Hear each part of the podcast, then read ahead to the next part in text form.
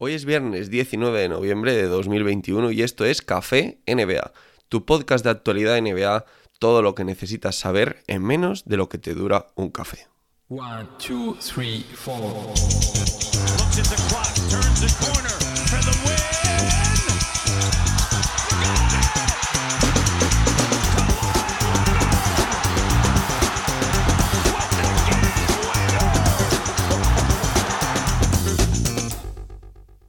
Y sin más empezamos un viernes más con las noticias de actualidad que necesitas saber para estar al día. Os recuerdo rápidamente que en las notas de este programa tenéis un enlace para suscribiros a la newsletter, para tenerlo en vuestro correo todos los lunes, miércoles y viernes, un episodio nuevo. Todos los lunes, miércoles y viernes os llegará también un correo a las 8 de la mañana, hora de España, con todo lo que necesitas saber. Ya nadie quiere a Ben Simmons. Según cuenta el periodista Sam Amick, los Philadelphia 76ers creen que cada vez hay menos interés por Ben Simmons entre los equipos de la liga. Los problemas mentales del jugador estarían creando un entorno de preocupación entre el resto de franquicias que lógicamente empiezan a no fiarse de que esos problemas mentales se solucionen simplemente con un traspaso. Adiós Staples Center. Sin duda es una de las noticias más polémicas que hemos tenido esta semana y diría que en los últimos años y la han protagonizado Los Ángeles Lakers. Y esta vez no ha sido por una derrota ni por una discusión entre jugadores. Esta vez la noticia viene directamente de la gerencia de la franquicia. Los Ángeles Lakers han vendido el nombre del mítico Staples Centers por 700 millones de dólares a repartir entre los próximos 20 años, lo que cae a aproximadamente 35 millones por temporada.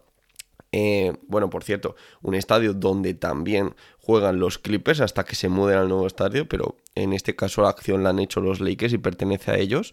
Y desde el próximo 25 de diciembre, los Lakers jugarán en el Crypto.com Arena. Adiós Don Buya. Los Lakers han cortado a Sekou Doumbouya número 15 del draft de 2019, que ya fue cortado extrañamente también por los Detroit Pistons durante el pasado verano. Muchísimas polémicas envuelven a este jugador al que al parecer pues no estaría dando siempre todos los entrenamientos, como que no pondría suficiente esfuerzo o incluso yo he llegado a leer a gente que simplemente carece del talento que, que se le presuponía, ¿no? Y, que por tanto eh, tampoco es todo cuestión de esfuerzo. De hecho, en los Lakers ahora mismo estaba recién fichado y estaba recuperándose de una lesión, o sea que tampoco debe tener mucho que ver exactamente con su nivel, sino tal vez unos problemas de actitud. Como los más veteranos del lugar sabréis, no es habitual que un jugador elegido tan alto en el draft no complete ni siquiera sus cuatro años de contrato rookie. Y por cierto, los Lakers ahora tienen un hueco en la plantilla que lo van a rellenar, al menos de momento, con un contrato dual a Chaundi Brown. Greg Popovich tiene 11,5 millones de razones para seguir entrenando. Un año más se ha dado a conocer los salarios de los entrenadores de la NBA para esta temporada y Greg Popovich vuelve a ser eh, una temporada más el mejor pagado de la liga, con un salario de aproximadamente 11,5 millones de dólares por año. Le siguen en ese ranking Steve Kerr, segundo con un salario anual de 9,5 millones, y completan el podio Eric Spoelstra y Doc Rivers con un salario de 8,5 millones cada uno de ellos. Nash habla con Irving, a menudo. Y hablando de entrenadores, el de los Nets, Steve Nash, ha reconocido en una rueda de prensa que habla con cierta regularidad con Kyrie Irving.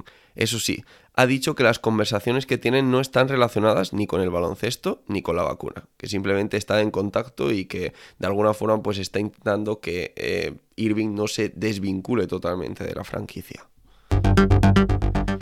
La lesión de Doncic no es grave. Los Dallas Mavericks han listado como day to day a Luka Doncic después de que las pruebas que le han realizado hayan descartado daños en los ligamentos de su tobillo.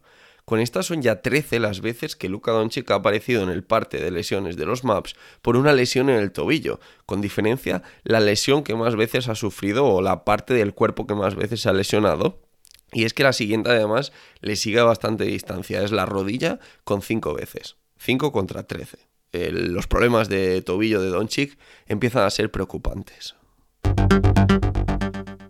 Dirnovisky ad eternum. Los Mavericks han anunciado que retirarán el dorsal 41 de Dirk Nowitzki el próximo 5 de enero en el encuentro que disputarán en Dallas ante los Golden State Warriors. Y esto es todo por hoy. Recordad que me podéis encontrar en redes sociales, arroba Javi Mendoza NBA, que tenemos un podcast nuevo cada día. Que, bueno, cada día no, lunes, miércoles y viernes. Y luego que también he creado un Instagram de, de precisamente este podcast que se llama Podcast eh, NBA. Lo vais a encontrar así de fácil en Instagram, Podcast NBA. Lo mismo que la web podcastnba.com donde también voy recopilando las noticias y bueno, ya veremos cómo le vamos dando forma a todo este proyecto que estoy creando en torno al café, en torno a todo este resumen de la actualidad NBA en formato lo más breve posible.